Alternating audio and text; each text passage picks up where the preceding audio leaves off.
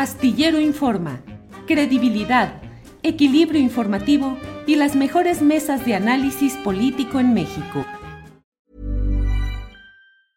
Hiring for your small business? If you're not looking for professionals on LinkedIn, you're looking in the wrong place. That's like looking for your car keys in a fish tank. LinkedIn helps you hire professionals you can't find anywhere else, even those who aren't actively searching for a new job but might be open to the perfect role. In a given month, over 70% of LinkedIn users don't even visit other leading job sites. So start looking in the right place. With LinkedIn, you can hire professionals like a professional. Post your free job on linkedin.com slash people today. Hey, it's Ryan Reynolds, and I'm here with Keith, co-star of my upcoming film, If, only in theaters May 17th. Do you want to tell people the big news? All right, I'll do it. Sign up now and you'll get unlimited for $15 a month in six months of Paramount Plus Essential Plan on us. Mintmobile.com slash switch. Upfront payment of $45 equivalent to $15 per month. Unlimited over 40 gigabytes per month. Face lower speeds. Videos at 480p. Active Mint customers by 531.24 get six months of Paramount Plus Essential Plan. Auto renews after six months. Offer ends May 31st, 2024. Separate Paramount Plus registration required. Terms and conditions apply if rated PG. Ya con Citlali. Citlali Hernández, buenas tardes. Hola Julio, ahora sí nos escuchamos. Te decía que con el gusto de saludarte a ti al auditorio. Igual, Citlali, muchas gracias. Citlali, eh, la intención de platicar contigo en este día viernes, eh, ya estamos en, los, en las horas previas a la marcha de opositores a la reforma electoral y en defensa del INE, que será este domingo. Y yo pienso que más allá, pues, de los detalles específicos eh, que se van dando en estas horas, te quisiera pedir tu reflexión. ¿Qué puede significar esa marcha que parece que debería ser más concurrida que otras que han realizado los opositores y que no han mostrado mayor músculo, pero en esta me parece que están poniendo toda su apuesta y que quisieran construir una narrativa para los meses siguientes diciendo que tuvieron suficiente fuerza. ¿Cómo ves este duelo de narrativas y de posturas políticas y qué pueden significar rumbo a las elecciones venideras? Mira, yo primero creo que es un acto desesperado porque están utilizando la mentira en el máximo de su descaro. O sea, he escuchado a, los propios, hace ratito leía un tweet de Ciro Murayama, o sea, están partiendo de una narrativa, digo, ya eso no nos sorprende, la, narrativa de la mentira falsa, de generar miedo, eh, de, digamos, de movilizar a través de la tragedia que significa la cuarta transformación pero están utilizando la mentira en su máxima expresión porque están diciendo que queremos desaparecer al INE, que queremos destruir la democracia, que el padrón electoral pasa a la Secretaría de Gobernación, que va a desaparecer la credencial del elector. Absolutamente falso todo. Eh, creo yo que lo que están tratando es de movilizar uno de los últimos eh, como resquicios del viejo régimen con más o menos debilidad y me explico. Eh, yo sostengo que muchos de los grupos de poder que se fueron dando, articulados a la academia, a esta lógica falsamente ciudadana, eh, pues se han dotado como de una autoridad moral, una autoridad intelectual, una autoridad neutral eh, a lo largo de la historia, como si no fueran parte del mismo sistema político que muchas y muchos hemos combatido, que ahora, bueno, estamos desde lo institucional, pero como si no fueran parte de esa esa mafia del poder que llamó el presidente Andrés Manuel López Obrador cuando era líder de oposición. Eh, y ahora yo digo que este, esta marcha, eh, y coincido con el presidente de la República, primero que bueno que al fin eh, utilicen las marchas como un espacio para participar, para expresarse, porque todos los que van a marchar, casi todos, han sido quienes han mandado a reprimir manifestaciones, quienes han incluso planteado en algún momento que se regulen o se prohíban las marchas. Y bueno, hoy eh, es otro logro de la transformación, ver que quienes no creían en este derecho para otros, hoy lo utilicen derivado de una conquista de luchas sociales. Eh, y va a parecer para mí un desfile del viejo régimen, es decir, vamos a ver ahí a Vicente Fox, a Felipe Calderón, a Margarita Zavala, a Telles, a Cuadri, a Ugalde, que para mi generación y para millones de mexicanas y mexicanos, pensar en Ugalde, ver su cara eh, sin resentimiento, pero significa pensar en quien legitimó el fraude electoral, que no solo fue doloroso por lo que significó la imposición de Calderón, sino porque esa decisión de avalar una elección a todas luces fraudulenta significó sangre, violación de derechos humanos, desaparecidos, terror, etcétera. Entonces, creo yo que es un acto desesperado de movilizar bajo esta narrativa de que queremos acabar con una, una institución casi perfecta, eh, la dotan de algunos personajes, el único orador va a ser eh, Goldenberg, o sea, como tratando de decir, esta parte del viejo régimen era la que funcionaba, eh, pero aún así me parece, Julio, que no solo las encuestas que el propio INE trató de ocultar, sino pues la poca credibilidad de los convocantes, yo no creo que vaya a ser una marcha exitosa en cuanto a la pretensión política que ellos tienen. Probablemente sea una de las marchas en las que más movilización tendrán. Eh, acaba de denunciar hace un rato el presidente del partido de Morena en la Ciudad de México, eh, pues que se tiene ya conocimiento de acarreo que están tratando de realizar las alcaldías eh, que gobierna lo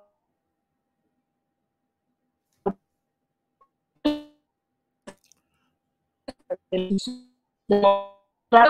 les vaya a funcionar. Creo que es una posición de mostrarnos vaya a funcionar, por lo menos no es lo necesario para demostrar que son una oposición con posibilidad de disputar electoralmente el 24, como bien preguntabas. Eh, Citlali, me parece que hay una serie de elementos que hablan como de posicionamientos políticos eh, fuertes de la derecha y de la ultraderecha en México. Desde luego está lo que se refirió a esta eh, concierto neonazi en un lugar de la Ciudad de México, donde hubo 300 personas eh, elaborando y cantando y celebrando pues cuestiones de esas formas del nacionalsocialismo. Este, el, el, 18 y 19 de este mes se realiza un, un congreso de ultraderecha en México, en el Westin, el Hotel Westin de Santa Fe. Eh, algunos personajes como Eduardo Verástegui eh, buscan exacerbar la idea de que el gobierno de López Obrador va a prohibir los nacimientos y los símbolos religiosos y que eso es un atentado contra la libertad religiosa, casi como en una evocación neocristera. La Iglesia Católica misma emitió un comunicado contra la reforma electoral y diciendo que se pone en riesgo eh, la gobernabilidad y la paz social en México. Bernardo Barranco, especialista en estos temas, hizo una columna en el Universal muy analítica de, cómo esto es una postura política del alto clero mexicano. En su artículo dice que no hubo ninguna referencia ni bíblica ni de doctrina religiosa, sino un pronunciamiento seco en materia política de parte de la Conferencia Episcopal Mexicana. Citlali, muchos elementos. Eh, ¿Consideras que estamos en presencia de esa intención de exacerbar, de multiplicar y de al fin poder conseguir una postura medianamente viable rumbo a las próximas elecciones? Y a mí, qué, bueno que mencionas esto, Julio, porque a mí es algo que me, me, pone a pensar desde hace tiempo eh, en el comportamiento que han tenido los grupos conservadores en México, en América Latina y en el mundo. O sea, yo creo que la llegada de nuestro movimiento al poder, sin duda, está dotada de esperanza, incluso siempre lo dijimos de una expectativa mucho más alta de la posible a cumplir. Eh, me parece que Andrés Manuel López Obrador, como dirigente del proyecto de transformación, es decir, como presidente está gobernando y está llevando a la práctica eh, los postulados y, lo que prometió, digamos, en campaña. Pero él todos los días ha disputado políticamente eh, estas dos visiones de país que hoy están encontradas en México. Eh, y me parece que eso ha logrado que haya un gran sector de la población que respalda el proyecto de transformación. Pero hay que decirlo también, y yo hago parte de lo que nos toca como partido, este proyecto de transformación eh, amerita que acompañe un partido, una herramienta de lucha, de movilización, de organización, de conciencia social, que siga eh, como disputando desde la conciencia los dos proyectos de nación, más allá de sus errores y contradicciones, que están en disputa. Eh, y en Morena hemos estado ausentes en algunos momentos de este sexenio en esa batalla, digamos. Eh, y creo que ahí la derecha ha jugado un papel con algunos sectores que se creen privilegiados, porque no todos eh, son verdaderos sectores privilegiados, este sector aspiracionista, este sector religioso también, eh, que han, digamos, han sido los principales receptores de esta narrativa de que estamos instaurando una dictadura, una dictadura castrochavista, de que queremos acabar con la familia, este discurso de Verástegui y de otros que mencionas eh, de la ideología de género. Y entonces la derecha institucional o la derecha moderada, entre comillas, eh, no ha tenido un proyecto de nación sobre la mesa. Por supuesto, creo que sería poco redituable salir a defender el proyecto neoliberal más allá de la retórica. Eh, no creo que digan no estamos de acuerdo en distribuir la riqueza. digo, la derecha es absurda a veces, pero digamos, no han planteado eh, una visión de país, no han planteado un proyecto, no tienen cuadros visibles con legitimidad social. Y entonces lo que han optado, como la derecha en cualquier parte del mundo, es optar por una narrativa de terror, de miedo, eh, de defensa frente a una gran amenaza. Y a mí me parece, y ese es un fenómeno que eh, ojalá se vaya estudiando cada vez más, que en esta llegada de los movimientos progresistas al poder, esta eh, avance en la disputa política en la que la derecha deja de tener credibilidad, sobre todo porque además la derecha ha gobernado eh, el PRI 70 años, el PAN 12 en el caso mexicano. Eh, entonces, cuando dicen que todo lo hacemos mal y llevamos cuatro años de gobierno, hasta en una lógica muy elemental, hay sectores de la ciudadanía que dicen, bueno, ustedes han gobernado, porque además hoy son descarados y se demuestra que el PRIAN existe, pues han gobernado casi 80 años y como vienen ahora a decir que lo que estamos haciendo o lo que hace el presidente o la 4T en 4, este, pues, tiene comparación con lo de 80. Pero me parece que esa debilidad de la derecha y esta estrategia de narrativas falsas, lo que está generando lentamente, esa es una eh, percepción personal, una lectura eh, que, que he estado pensando en los últimos tiempos, va gestando como una especie de neofascismo. Es decir, hay sectores eh, de la sociedad que nos odian porque de verdad creen que somos comunistas, eh, que nos odian a las feministas de la 4T. A mí los comentarios que me ponen en redes es eh, comunista que impulsa la ideología de género. Este, y hay expresiones de algunos de estos sectores clasistas, racistas. Es decir, no es casual que todos estos, eh, estos eventos que mencionas, en, el que, en el que se convoca a expresiones neofascistas o de ultraderecha, se dan en México. Millions of people have lost weight with personalized plans from Noom, like Evan, who can't stand salads and still lost 50 pounds. Salads generally for most people are the easy button, right? For me, that wasn't an option. I never really was a salad guy. That's just not who I am. But Noom worked for me. Get your personalized plan today at Noom.com. Real Noom user compensated to provide their story. In four weeks, the typical Noom user can expect to lose one to two pounds per week. Individual results may vary.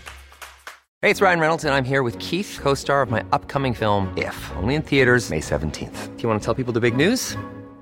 All right, I'll do it. Sign up now and you'll get unlimited for $15 a month in six months of Paramount Plus Essential Plan on us. Mintmobile.com slash switch. Upfront payment of $45 equivalent to $15 per month. Unlimited over 40 gigabytes per month. Face lower speeds. Videos at 480p. Active Mint customers by 531.24 get six months of Paramount Plus Essential Plan. Auto renews after six months. Offer ends May 31st, 2024. Separate Paramount Plus registration required. Terms and conditions apply if rated PG.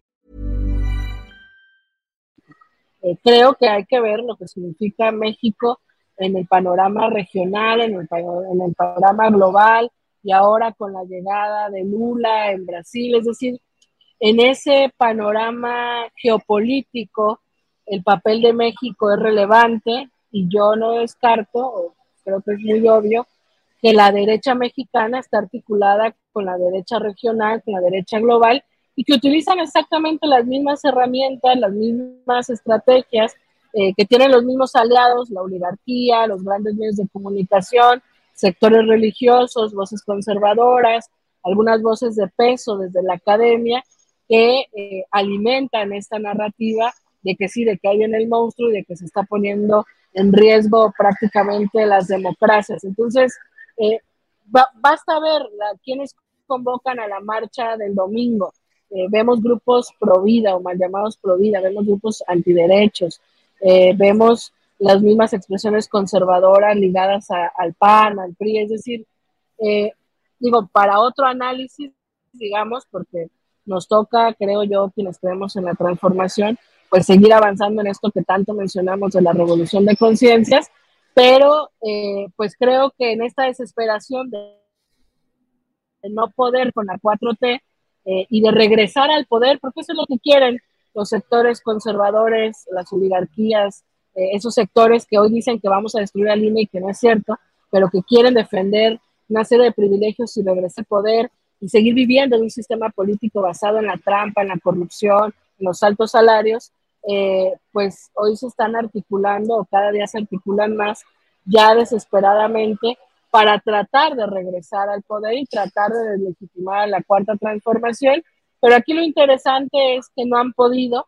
Lo interesante va a ser ver cuánta gente convocan el domingo. Yo creo que podría ser una movilización más grande de las que hemos visto, pero tampoco eh, nada que sorprenda, digamos. Entonces, eh, creo que se junta todo, el escenario global, el escenario regional, lo que significa esa disputa de las dos eh, de las dos eh, visiones de país y esta debilidad que tiene la derecha formal y entonces ya entran otros elementos. Ya se atreve eh, algunos sectores religiosos a dar este paso a tener un posicionamiento político.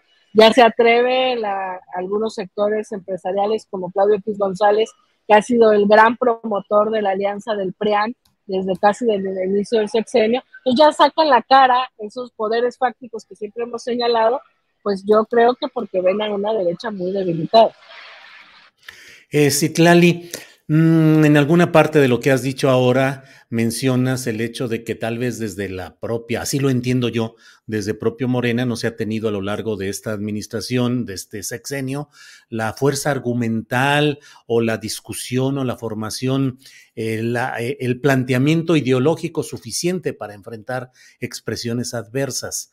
Te quiero, es decir, quiero llevar esta pregunta hacia el tema de qué tanto debe cuidarse el que no haya el espejismo de una fuerza desbordada del obradorismo en México y de la izquierda latinoamericana, a la luz de que hay hechos como el de la llegada de mm, Lula da Silva en Brasil, que aun cuando ganó, y eso es absolutamente celebrable por quienes compartimos una ideología progresista, pero no llega en un marco institucional favorable.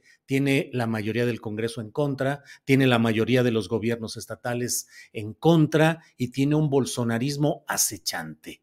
Vemos lo que pasa en Chile, donde Gabriel Boric ha ido bajando en las encuestas de popularidad y parece cada vez más enredado en no poder llevar adelante lo que él tenía como planes ante la realidad. Tenemos Perú con Pedro Castillo, eh, con problemas muy graves. Y así podemos ir pasando en Argentina, pues, eh, las discusiones incluso internas entre el presidente Alberto Fernández y la vicepresidenta Kirchner. Entonces, lo que quiero preguntarte y pedirte tu opinión es, ¿Qué debe hacerse para evitar que se tenga el espejismo de un triunfo inevitable, de una eh, mayoría aplastante permanente? Porque de otra manera se corren riesgos de llegar a escenarios como los latinoamericanos que he planteado. ¿Qué opinas, Citlali?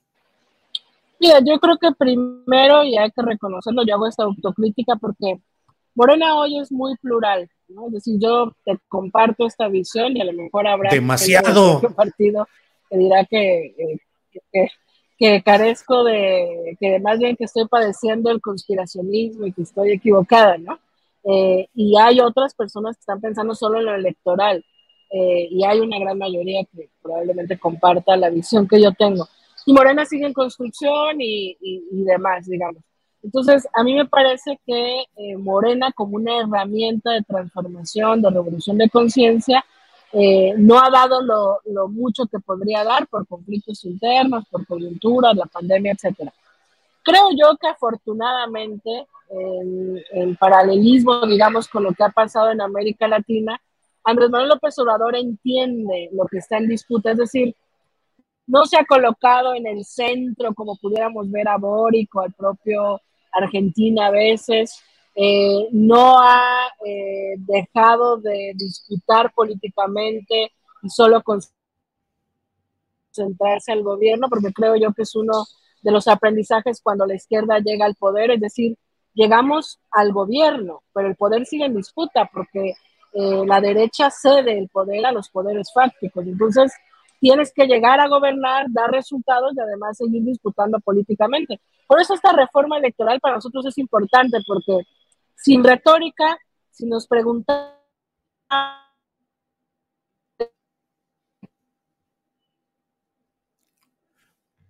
sin retórica. Hasta ahí nos quedamos. Creo que ahora sí no es problema de mi internet. Supongo que es de Citlali. Eh, déjeme ir viendo cómo retomamos. Sí, te escucho. ¿Me escuchas? Sí, ya te escucho, Citlali. Adelante, por favor. Sí, sí, ya ah, te escucho. Te decía que sin retórica. Ah, ok. Te decía que sin retórica me parece que cuando el presidente ha dicho que hay que separar el poder económico del poder político, una pregunta natural es y para quién se va a dar ahora el poder.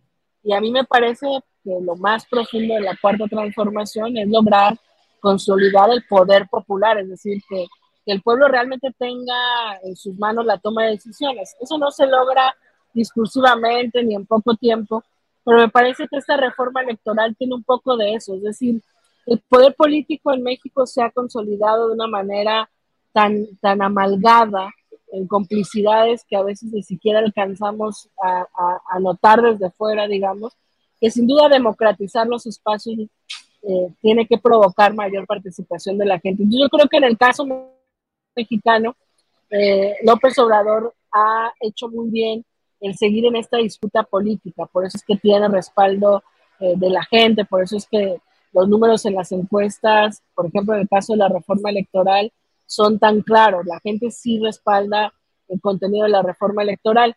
Me parece que el reto es en lo que viene, Julio. Es decir, Andrés Manuel López Obrador ha decidido, o ha, decidido y ha anunciado que en dos años, es decir, al acabar su periodo, eh, se va a alejar de la vida pública.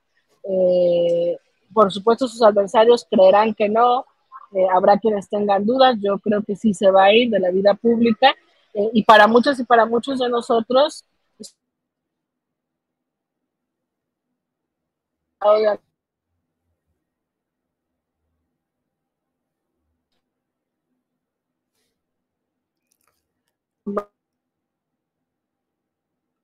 con tanta pluralidad, dirías tú, este, de tenemos grandes retos hacia adelante, es decir, Afortunadamente en México no hay una derecha fuerte electoralmente, ni consolidada, ni que nos ponga en, peligro electoral, digamos. Eh, yo creo que en el 2024 vamos a ganar, eh, si todo sigue como está. Eh, hay, por supuesto, un debate abierto de quién garantiza mejor esa continuidad, ya lo definiremos vía encuesta, pero creo que lo interesante va a ser lo que logremos de aquí al 24 y después del 24. Es decir, ¿qué va a pasar con Morena? Eh, vamos a ser capaces de fortalecer más liderazgos regionales, estatales. Eh, el movimiento va a seguir siendo un movimiento que se asuma obradorista, aunque no esté Andrés Manuel, eh, va a seguir acompañando. Las contradicciones de Morena se van a agudizar, se van a minimizar. La sucesión presidencial va a significar la moderación del proyecto, la profundización en lo que pasa en los próximos dos años después del 24 me parece que es el verdadero reto. O sea, hoy hay que decirlo, Andrés Manuel López Obrador ha sostenido una gran parte de esta disputa de, política que está abierta. Y bueno, afortunadamente tenemos, eh, creo yo, el aprendizaje de voltear a ver América Latina eh, y no solo ver los retos internos, sino te digo, estas amenazas que crezca un neofascismo. Yo tengo 32 años pero veo una gran distancia en las nuevas generaciones que eh, están muy permeadas, algunos, no digo que todos, pero hay una generación, algunas eh, personas jóvenes de otras, de las nuevas generaciones, como que están adoptando un discurso, eh, por más contradictorio que parezca, como neofascista progresista, es decir, sí pro derechos de las mujeres, sí pro derechos de la diversidad sexual, pero siguen siendo muy aspiracionistas y entonces son clasistas y entonces son racistas. Eh, en esta disputa por mayor conciencia o en esta tarea que nos asumimos quienes somos militantes de la izquierda de aportar a mayor conciencia, me parece que hay grandes retos. Eh, electoralmente, insisto, por lo menos de aquí al 24 yo no veo grandes riesgos en la oferta electoral que tiene la derecha en México, pero todo lo que está en disputa dentro y fuera me parece que es el reto fuerte y lo interesante y, y bueno, yo agradezco la oportunidad además de que hoy pueda compartir estas reflexiones, Julio, que las, las llevo rato pensando, pero que no había tenido eh, un espacio público donde vertirlas. Muy interesante, Citlali. Eh, la verdad es que aprecio mucho el que podamos tener estas pláticas para ir a fondo de algunos de los temas políticos relacionados con Morena y con la lucha general por una transformación en el país. Así es que, pues quedemos pendientes para en algunas semanitas volver a ver cómo va todo esto y por lo pronto, pues te agradezco esta oportunidad, Citlali. No, al contrario, Julio, muchas gracias y a ver qué pasa el domingo en el desfile del viejo sí. régimen. Sí. Bien, Citlali, hasta luego y gracias. Gracias. El desfile, el desfile del viejo régimen. Hi, I'm Daniel, founder of Pretty Litter. Did you know cats tend to hide symptoms of sickness and pain? I learned this the hard way after losing my cat, Gingy. So I created Pretty Litter, a health monitoring litter that helps detect early signs of illness by changing colors, saving you money and potentially your cat's life. Pretty Litter is veterinarian developed, and it's the easiest way to keep tabs on your fur baby's health right at home. Go to prettylitter.com and use code ACAST for 20% off your first order and a free cat toy. Terms and conditions apply. See site for details. Para que te enteres del próximo noticiero, suscríbete y dale follow en Apple, Spotify, Amazon Music, Google o donde sea que escuches podcast. Te invitamos a visitar nuestra página julioastillero.com.